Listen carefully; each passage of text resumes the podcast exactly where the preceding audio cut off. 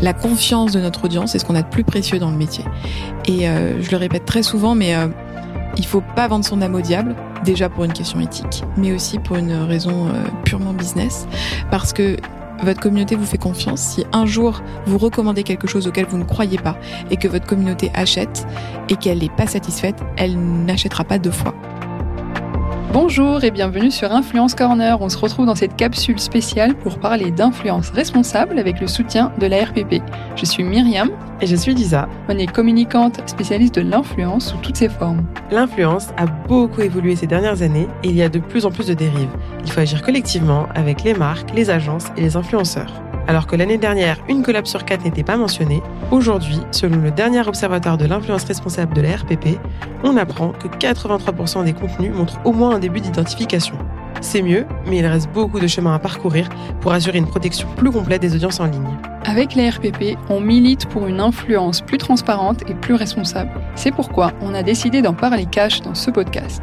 Et qui de mieux pour en parler que les premiers concernés, les influenceurs? Dans cette série spéciale, on est parti à la rencontre de créateurs de contenu qui viennent d'univers très différents. Mode, lifestyle, voyage. Ils rassemblent des centaines de milliers d'abonnés sur YouTube, Instagram ou encore TikTok et ils ont un point commun, ils sont responsables et éthiques dans leur création de contenu. Qu'ils aient découvert le certificat de l'influence responsable récemment ou que ça fasse partie de leur démarche depuis le début, on a voulu les laisser raconter leur histoire, leur parcours et leur cheminement vers une influence plus éthique. Ils ont une voix et ils ont choisi de la porter dans ce podcast à leur manière, ce qui rend chaque épisode unique. Cette série de podcasts a été rendue possible grâce à la RPP, l'organisme de déontologie publicitaire en France qui réunit les marques, les agences, les médias et les plateformes. Ensemble, ces acteurs ont mis en œuvre le certificat de l'influence responsable dont on va parler dans ce podcast. Retrouvez un épisode tous les deux jours et abonnez-vous pour ne rater aucun témoignage. Une production originale de Myriam Ouni et Lisa Omarin. Bonne écoute Bonjour, je m'appelle Alix Grosset, j'ai 25 ans et je suis créatrice de contenu depuis 2014. J'ai commencé sur les réseaux donc en 2014, ça va faire euh, ouais 8-9 ans maintenant, donc j'avais euh, à peu près 15 ans quand j'ai commencé. Et euh, j'ai commencé par un blog au début, j'avais pas du tout de réseaux sociaux, j'avais pas Instagram, euh, j'avais juste mon blog, donc euh, pas vraiment euh, grosse pro de la com, parce que finalement il y avait que ma maman et moi qui lisions mes articles. voilà, je faisais mes vues comme ça sur le blog. Et puis parallèlement à ça, j'ai commencé à bosser un peu en médias, parce que j'ai toujours été passionnée de médias depuis que je suis toute gosse. J'avais à peine 12 ans, je, je, scriptais dans un carnet les chiffres d'audience des émissions télé, puis je comparais, puis je faisais des paris, puis tous les matins au petit déj, je disais à mon père t'as vu, ça fait euh, tant de millions, euh, j'avais dit que ça ferait tant. Euh. Bon, personne m'écoutait à part mes parents, mais déjà j'avais une sorte de fibre un peu pour les médias, pour la communication, et j'étais déjà passionnée. Et puis j'ai continué comme ça, j'ai commencé par la radio, parce que ça a toujours été un média qui m'a beaucoup attiré donc en parallèle de mon blog, quand j'avais 16-17 ans. Je n'avais toujours pas Instagram, ou alors peut-être tout début. J'ai bossé chez VL Media, anciennement Radio VL, qui est une web radio à Paris.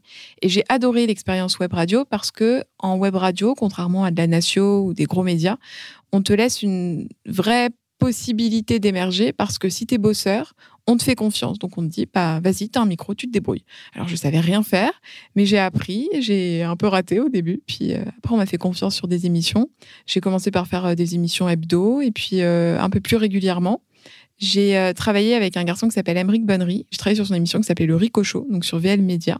Et euh, est venu nous chercher quand j'avais 18 ans, donc quelques années plus tard. Là, en parallèle, je faisais mes études à distance de communication. J'avais un peu monté mon compte Instagram. J'avais 30 euh, 000 abonnés sur Instagram. Et il y avait la radio qui prenait énormément de place dans ma vie, parce que j'étais vraiment passionnée. Et Énergie est venu chercher euh, l'émission pour, pour la mettre le soir, donc sur de la libre antenne, sur du 21h. Donc je me suis retrouvée à 19 ans après, co-animatrice de cette grosse émission sur Énergie. C'est une expérience que j'ai adorée. Je me suis rendue compte en faisant de la libre antenne que c'était pas forcément ce qui me correspondait le mieux parce que c'est très drainant comme euh, façon de communiquer. C'est faut être énormément euh, dans l'action, c'est beaucoup de rire, beaucoup d'énergie et c'est vrai que j'étais peut-être un peu plus euh, tournée vers le format interview. Donc j'ai bossé un petit peu sur énergie, puis après j'ai travaillé avec un garçon qui s'appelle Maxime Rioux. Donc là, si on se met au niveau chronologie, je dois avoir 20 ans. Et euh, j'ai été rédactrice en chef d'une émission euh, qu'on a montée ensemble qui s'appelait Swift, qui m'a énormément appris. J'étais rédactrice en chef et chroniqueuse. Donc on écrivait tous les sujets avec Maxime et euh, on recevait beaucoup de personnalités médias sur cette émission. Donc ça me correspondait beaucoup plus dans le ton et dans ce que je voulais faire.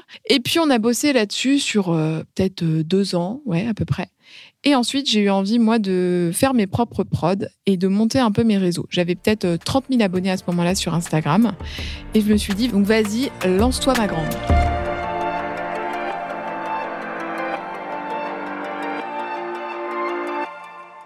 En 2019, je lance le Click d'Alix, qui est euh, mon format phare aujourd'hui sur YouTube, qui est un format d'interview de créateurs de contenu. Et je le lance à un moment où je suis un peu chamboulée sur euh, Instagram, parce que je viens de perdre mon compte Instagram. Ça faisait euh, 4 ans à peu près que je l'avais, et euh, peut-être un peu moins, 3 ans. Et je me suis fait pirater. Donc j'ai dû repartir de zéro sur Instagram, et je suis repartie de zéro partout, donc à la fois euh, dans mon travail, euh, sur Insta, je, je monétisais pas vraiment mes réseaux à ce moment-là, bien que j'avais 30 000 abonnés, mais je savais pas trop comment faire. Donc, je, j'avais peut-être fait une ou deux collabs, mais rien de plus. Et j'ai lancé le clic d'Alix. Et maintenant, ça fait trois ans que c'est un format vraiment récurrent et un format phare sur ma chaîne YouTube. J'ai fait plus de 60 interviews de créateurs de contenu. Donc, euh, j'interview sur un format long, c'est du 45-50 minutes. Le but, c'est vraiment de retracer leur parcours pour aller au-delà de leur pseudo sur YouTube, mais découvrir vraiment qui ils sont. Euh, le format long permet vraiment ça parce que euh, ils ont tout le temps de pouvoir s'exprimer comme ils le veulent. On parle aussi beaucoup de leur travail, du milieu de l'influence, du métier qui est parfois un peu mal compris et mal perçu. Donc ça permet vraiment d'avoir un regard différent sur, sur ce milieu-là quand j'ai ouvert mon blog, on parlait pas du tout d'influence. J'avais en tête euh, des exemples qui étaient euh, Margot, You Make Fashion, euh, la revue de Kenza, le blog de Betty, mais c'était c'était pas du tout comme aujourd'hui. Enfin, il y avait pas d'histoire de monétisation, en tout cas surtout à mon échelle. J'écrivais à l'époque un article par jour. C'était des articles beauté. Et en réfléchissant, j'aimais beaucoup écrire mes articles. J'ai toujours pris beaucoup de plaisir à les, à les écrire. Mais je pense que j'écrivais autour de la beauté, de la mode et de tous ces sujets-là. Parce que à cette époque-là, sur les réseaux, c'était quand même très genré. Et quand on était une fille, on écrivait sur de la beauté, c'était admis. On se posait pas tellement la question de savoir si on allait aller sur d'autres thématiques. Après, voilà, on est parti un peu plus sur du lifestyle et on a admis euh, même que des filles pouvaient s'intéresser à des sujets dits masculin et inversement, les hommes qui se sont mis aussi à faire de la beauté, ça, ça a été génial pour euh, chambouler un peu le milieu. Donc j'ai commencé comme ça. Mes premières collaborations rémunérées, ma première collab rémunérée, bah, c'était un énorme flop. C'était avec une marque euh, de dessert euh, en fait, c'était passé par une plateforme à l'époque. Il y avait beaucoup ça, beaucoup de plateformes. On avait très peu finalement de contact humain avec des agences et des marques.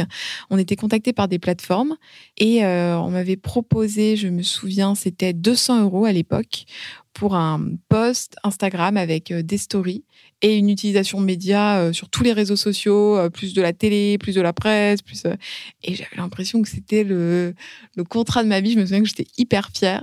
Je leur avais fait, j'avais payé un vidéaste 500 euros pour m'aider à faire une vidéo parce que j'étais trop fière d'avoir été contactée par cette marque pour pour faire bah, un placement quoi. En plus c'était un, un dessert que je mangeais, donc c'était vraiment enfin lié à mes habitudes de consommation. Et euh, maintenant, avec le recul, je me rends compte que c'était beaucoup trop, beaucoup trop d'investissement de ma part par rapport à, à ce qui était payé. Parce que déjà, en termes de coût, j'étais à moins 300 euros puisque j'étais payé 200 euros. Plus euh, il y avait euh, l'URSSAF qui passait derrière. Et en plus de ça, j'ai payé 500 euros à Vidéas, mais j'étais super fière. Et surtout, ce que j'avais Enfin, ce dont je n'avais pas conscience, c'était les droits à l'image qui aujourd'hui se monétisent vraiment. Et à l'époque, je voyais ça comme une opportunité de me dire on va me découvrir davantage parce que je vais être affichée sur les réseaux de cette marque. Mais si jamais il y a des créateurs qui m'écoutent, attention à vos droits à, l'image parce que ça se monétise et on utilise votre image. Donc elle doit être euh, on doit le rémunérer au même titre qu'on rémunère un mannequin euh, aussi pour des droits à l'image. Donc euh, ça c'est super important. J'en avais pas du tout du tout du tout conscience à l'époque. Mais bon ça reste une bonne expérience parce que j'étais hyper fière de ça. C'était vraiment une collab qui faisait sens aussi avec ce que je partageais j'étais J'étais hyper fière de faire cette euh, première collaboration parce que euh, c'était euh, un produit que je consommais. Et de toute façon, depuis le début sur mes réseaux sociaux, c'est super important pour moi de ne parler en bien que de produits que je consomme et que j'aime. Évidemment, je peux parler en, mal de tous les produits, mais en tout cas, dans le cadre d'une collaboration, c'est super important aussi pour pérenniser mon activité parce que la confiance de notre audience, c'est ce qu'on a de plus précieux dans le métier. Et je le répète très souvent, mais il faut pas vendre son âme au diable déjà pour une question éthique, mais aussi pour une raison euh, purement business. Parce que votre communauté vous fait confiance, si un jour vous recommandez quelque chose auquel vous ne croyez pas et que votre communauté achète et qu'elle n'est pas satisfaite, elle n'achètera pas deux fois. Et là, vous allez tuer votre métier pour prendre un chèque à l'instant T. Or, il faut essayer de penser long terme. Donc, c'est super important sur deux points. Un, et c'est le principal, c'est l'éthique, mais deux, c'est aussi la, pérennité du métier. Donc je me suis toujours promis, et euh, j'ai jamais eu de cas de, toute façon de conscience avec ça, de toujours parler, euh, que ce soit dans mes collaborations ou même hors collaboration, en bien de produits euh, auxquels je crois. Donc ça, ça a été la première collab que j'ai fait. Et puis après, ça s'est développé petit à petit. Je dirais que j'ai commencé à être payée euh, sur Instagram quand j'ai eu peut-être 20 000 abonnés. Et les collaborations se sont vraiment accentuées à partir de 30 000 abonnés, où j'arrivais à me faire payer à peu près euh, sur euh, toutes mes collabs. Six mois après avoir lancé le Click d'Alix, donc il y a quasiment trois ans, j'ai lancé un second compte Instagram, qui est mon compte Food Alix, qui est un compte food qui aujourd'hui rassemble à peu près 60 000 abonnés, sur lequel je fais exclusivement des recettes. Je voulais vraiment scinder mon compte lifestyle et mon compte food parce que je voulais pas non plus tout mélanger et que euh, je puisse me nicher un peu aussi sur un compte. Je pense qu'aujourd'hui sur les réseaux, c'est très important de se nicher si on veut émerger. Euh, donc se nicher, c'est euh, avoir un contenu qui est un peu plus précis, mais avec une audience encore plus qualitative parce que l'audience vient vraiment pour ce contenu-là. Donc à partir du moment où elle s'abonne, elle sait ce qu'elle va trouver et elle sera, alors elle pourra toujours être déçue, mais moins déçue que de s'abonner à un compte trop généraliste qui risque de passer d'une thématique à l'autre. C'est comme ça que j'ai lancé mon compte food et qui aujourd'hui marche plutôt bien. Et euh, avec ce compte food, euh, j'ai développé plein de choses. J'ai écrit des livres de recettes avec ma maman. Euh, j'ai des jolies collaborations avec des marques. et de même, j'essaye aussi d'avoir des collaborations avec des marques un peu éthiques parce que c'est vrai qu'en alimentation, il y a énormément de choses. Donc le genre de collaboration, par exemple, avec des marques 2 qui utilisent des poules pondeuses, ce genre de choses, c'est vraiment ce dont je ne veux pas parler, ce que je ne veux pas faire. De même, sur mon compte principal ou sur mon autre compte, je fais pas du tout de collaboration avec des marques d'alcool. Déjà parce que je ne consomme pas d'alcool et parce que je ne veux pas inciter ma communauté, même de façon euh, insidieuse, à penser que l'alcool c'est chouette. L'alcool ça reste euh, ça reste une drogue, hein, au même titre que euh, la cigarette, c'est des addictions, donc c'est hyper grave. Pareil pour tout ce qui est là, je viens de refuser euh, une collaboration avec une marque de jeux à gratter, tous les paris en ligne, les jeux à gratter, tout ça c'est hors de question sur mes réseaux sociaux.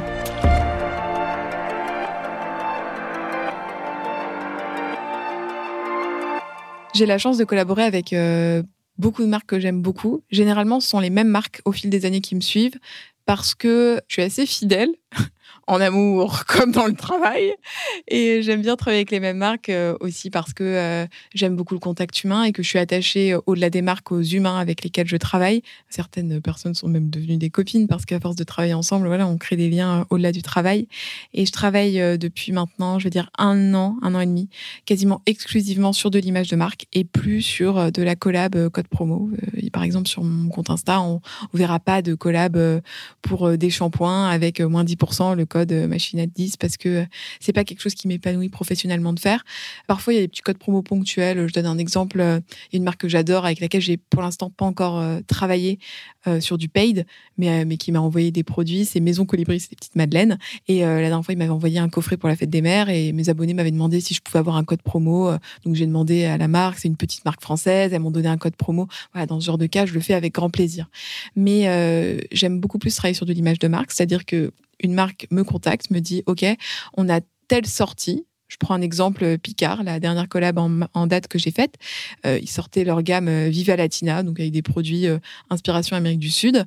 Ils m'ont dit ta carte blanche, faut juste que le message qui passe soit on a sorti des produits inspiration Amérique du Sud. Donc de là, moi j'aurais proposé plusieurs types de contenus, j'envisageais de faire un reel avec des stories et dans mes contenus, ça donne à la fin un reel dans lequel je dis OK, il y a ça qui est sorti. Maintenant, vous faites ce que vous voulez. Il n'y a pas de, pousser à l'achat les gens. Si je, passe l'info, en fait, c'est un peu un messager, quoi. Et euh, j'aime beaucoup plus travailler comme ça parce que c'est aussi le contenu que j'aime regarder. J'ai pas envie d'être euh, assaillie de publicité. Je préfère des contenus un peu travaillés, un peu rigolos, dans lesquels je puisse me reconnaître et, euh, et sans avoir l'impression d'être un je sais pas, un, carnet de chèques sur pattes. Euh, voilà. Donc en fait, j'essaye de faire ce que j'aime aussi regarder en tant qu'abonné sur mes réseaux en tant que créatrice.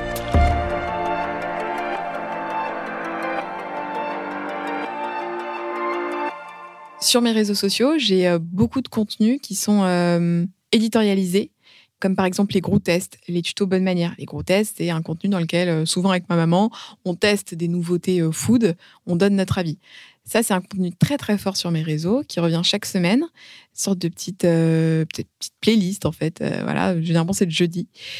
Et c'est un contenu que j'ai toujours refusé de faire sponsoriser par une marque parce que je veux que ça reste un contenu qui m'est propre et j'ai pas envie qu'il y ait des marques qui viennent mettre leur nez là-dedans.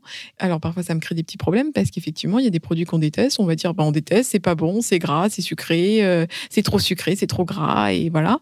Et on met des mauvaises notes et donc euh, dans ces cas-là les marques le lendemain matin m'envoient un petit mail en me demandant de retirer la publication mais ça ne fonctionne pas parce que euh, je dis ce que je veux sur mon compte et, et comme n'importe quel utilisateur, comme n'importe quel consommateur, si j'aime pas j'ai le droit de le dire et c'est aussi pour ça que je veux surtout pas faire sponsoriser les, les parce que ça perdrait de son naturel et de son authenticité. Même si c'était sur des produits que je valide déjà, je vois pas l'intérêt en fait. Et je pense aussi euh, qu'il faut pas tomber dans le euh, tout sponsorisé qu'on qu'on doit encore en tant que créateur de contenu produire des contenus qui sont éditorialisés et en organique, donc qui dépendent pas de marques euh, sur nos réseaux. C'est un peu ma façon de concevoir euh, l'influence aujourd'hui. J'ai envie que quand les gens viennent sur mon compte, euh, ils passent un bon moment sans prétention aucune. Hein. Je, me doute bien qu'on n'est pas non plus attendu tous les jours, mais j'essaie de ritualiser un petit peu, de faire mes stories toujours à la même heure, de raconter ma life tranquille. J'aime pas être dans les polémiques, j'aime pas. J'essaie de faire un contenu un peu léger, feel good, ce que j'aimerais retrouver chez quelqu'un d'autre, en tout cas euh, quand j'ouvre Insta et mes autres réseaux, hein, euh, TikTok, euh, Twitter, même maintenant LinkedIn, Pinterest, j'essaye de le retranscrire sur mes réseaux. C'est ma façon de faire de l'influence responsable, en tout cas à mon niveau, le respect des communautés. Le respect des communautés, ça passe aussi par le fait de mentionner toujours ces collaborations parce qu'on n'est pas là pour prendre les gens pour des jambons et c'est très important qu'ils soient au courant quand euh, une publication est sponsorisée ou non. Il y a un autre point sur lequel je reviendrai après, mais c'est hyper important pour moi aussi de mentionner quand on reçoit des cadeaux, quand on est invité euh, à manger, à dormir dans des hôtels, euh, de le mentionner aussi pour que vraiment l'abonné ait toutes les cartes en main pour vraiment avoir euh, une pleine conscience de ce qu'ils regardent. Au niveau des collaborations rémunérées, ce qui est top sur Instagram, c'est vraiment sur Instagram que je fais le plus de collaborations, c'est de toujours activer la mention partenariat rémunéré.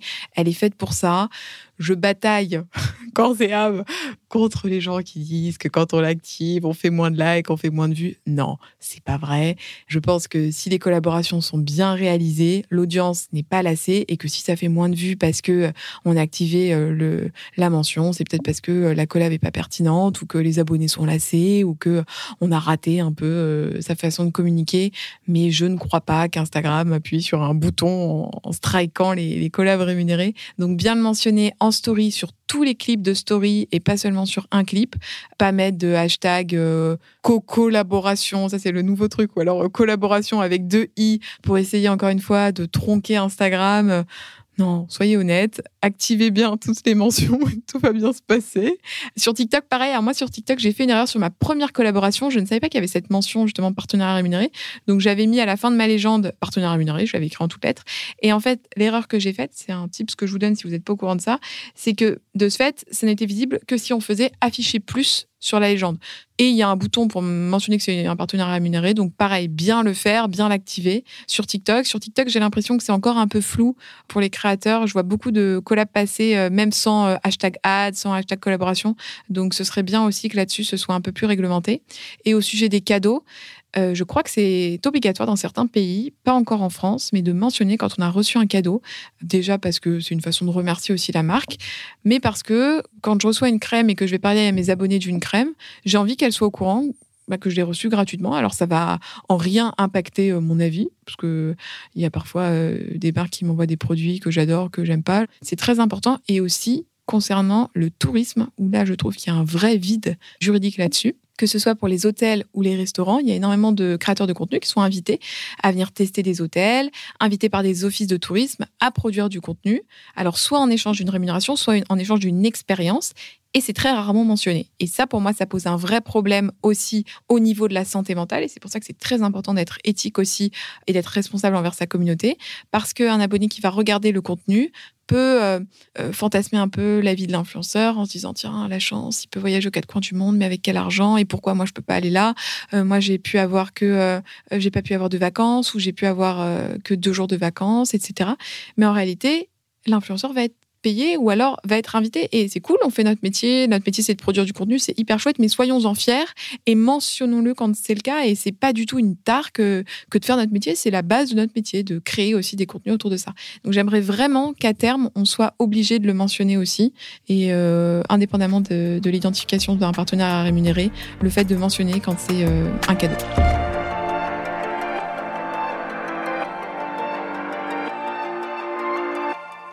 Dans les collaborations, faut pas non plus hésiter à casser les briefs. C'est-à-dire que quand une marque vient vous voir en vous disant OK, on a telle chose à pousser, nous on imagine telle mécanique. Si cette mécanique-là te va pas, généralement les marques sont hyper contentes que tu dises bah euh, moi, je, verrais plus la chose comme ça. Bon, alors après, c'est vrai que si on leur refait totalement leur stratégie marketing, qu'on revoit tout et que ça correspond plus au budget, c'est compliqué. Mais il faut vraiment être dans l'échange et c'est aussi pour ça que c'est chouette de pouvoir échanger avec des vrais humains et pas des plateformes. Parce que parfois, certaines fonctionnalités euh, ne conviennent pas à notre audience ou à notre façon de travailler. Je prends un exemple tout bête sur mon compte, c'est les concours. Très souvent, des marques veulent faire des concours pour gagner un peu d'abonnés euh, sur le compte, sur le compte de la marque. Donc ça, c'est tout à fait entendable et vont imposer des conditions de participation qui sont de s'abonner au compte Instagram de la marque et de l'influenceur et de mentionner des amis dans les commentaires pour les abonnés qui doivent repartager le compte en story, etc. Et ça, je bataille contre. J'accepte plus du tout ces conditions-là parce que moi, en tant qu'abonné, ça me saoule. Si j'ai envie de participer à un concours, j'ai pas envie de devoir inviter ma cousine qui a rien demandé, ma mère, mon père et euh, trois clampins qui passent par là. Donc, je refuse systématiquement. Alors, au début, les marques font un peu la soupe à la grimace. Quelle jolie expression et finalement, euh, donc je bataille un peu, c'est-à-dire que j'envoie des, des screens de statistiques en montrant, regardez, sur ce concours-là, j'ai fait ce qu'on m'a demandé, c'est-à-dire demander aux abonnés de mentionner des gens en commentaire. Ça a fait, par exemple, 200, 200 commentaires. Et sur cet autre concours-là, j'ai demandé aux abonnés juste de s'abonner au compte de la marque. Parce que je comprends que la marque veuille driver sur son compte, ça c'est complètement entendable. Mais sans devoir mentionner de gens en commentaire. Et eh bien, ça va faire trois ou quatre fois plus de commentaires. Pourquoi? Parce que l'abonné, n'est pas contraint de participer en invitant tout le monde, ça ne saoule personne et les gens vont être beaucoup plus enclins à participer et vont encore plus apprécier la marque. Et de ce fait, je suis arrivée à des concours où des marques finalement me disaient et ben effectivement, c'était plus pertinent de faire comme ça. Donc il faut pas hésiter à le faire. Et encore une fois, c'est un respect de son audience, de pas la prendre pour euh, juste une vache à lait, quoi. Et que les gens sont là pour se divertir et, et on peut tous travailler main dans la main, euh, créateurs, euh, marques et aussi abonnés pour créer une influence éthique, responsable et, et que tout se passe le mieux du monde et qu'on soit dans un environnement le plus sain possible.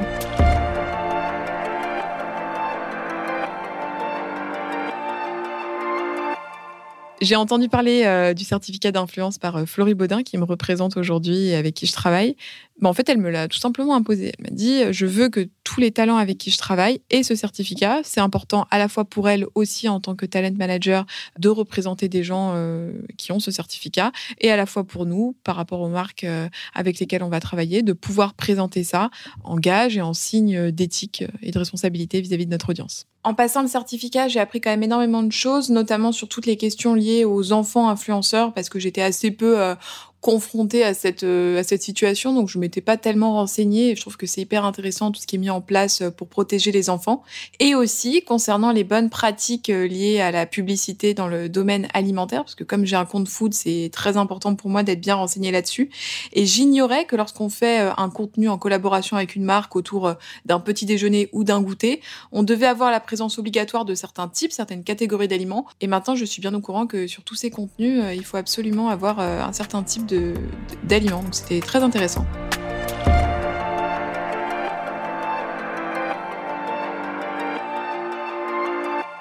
Je pense que ça va vraiment faire un créer un tournant dans le milieu de l'influence parce que les gens qui vont être dans cette démarche-là et dans une volonté de passer le certificat, on peut aussi apprendre de nos erreurs dans la formation en apprenant des choses euh, qu'on soupçonnait pas forcément et euh, j'espère que tous les influenceurs pourront passer euh, le certificat. Ça va rendre vraiment l'écosystème de l'influence encore plus vertueux et redorer un petit peu le blason de l'influence qui peut parfois être malmené par certaines pratiques euh, pas terribles, terribles.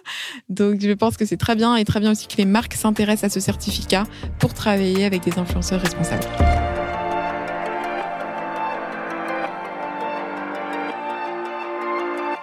Dans la suite de ma carrière, j'ai vraiment envie à moyen terme, je dirais euh, un an ou deux, repartir sur du média un petit peu plus traditionnel, donc euh, télé, radio, tout en gardant mes réseaux. Hein. Le but c'est pas du tout de fermer mes réseaux et euh, je suis très attachée à ma communauté, donc je vais pas les laisser. J'ai encore plein de gros tests à faire. En ce moment, je travaille avec France Télé sur un format qui s'appelle l'entre-deux pour leur plateforme Lumni, qui est la plateforme étudiante de France Télé, sur lequel on propose vraiment des contenus éducatifs à destination des étudiants. Et le format que j'anime, c'est un format qui traite de sujets d'actualité. On parle euh, du pouvoir d'achat, d'économie circulaire, de climat. Euh, euh, voilà, on parle d'énormément de, de, sujets. Je porte ce format cette année sur plus de 20 émissions. Et c'est un format que je trouve important aussi parce qu'il permet de se positionner sur des sujets très actuels euh, et, dans la génération dans laquelle j'évolue, je trouve que les jeunes sont de plus en plus éveillés sur tous ces sujets-là. Et c'est super de pouvoir euh, parler de ça. Euh, les sujets, par exemple, comme le climat, l'urgence climatique, c'est vraiment intéressant de pouvoir se positionner et de porter aussi la voix des jeunes à travers des médias plus traditionnels comme France Télé sur leur plateforme Lumni. Donc j'espère que je pourrai continuer à jongler entre médias tradis et digital parce que je suis passionnée par, par tout ce milieu. Et le travail qu'on mène avec France Télévisions, c'est aussi une forme d'influence responsable puisqu'on se positionne euh, sur des sujets euh, clés aujourd'hui euh, en 2022. Merci d'avoir écouté ce podcast. S'il vous a plu, abonnez-vous pour découvrir chaque jour un nouveau témoignage et surtout, partagez-le autour de vous. Merci aux équipes techniques Laurent et Geoffrey d'Into the Wave au montage et à Amel Alnia à la coproduction et surtout pour ses conseils précieux. Et pour finir, un grand merci à tous les créateurs de contenu qui ont participé à cette capsule, qui ont accepté de prendre la parole sur le sujet de l'influence responsable. Et bien sûr à leurs agences, Grosse, Fin d'Or et Serait de Production. À bientôt!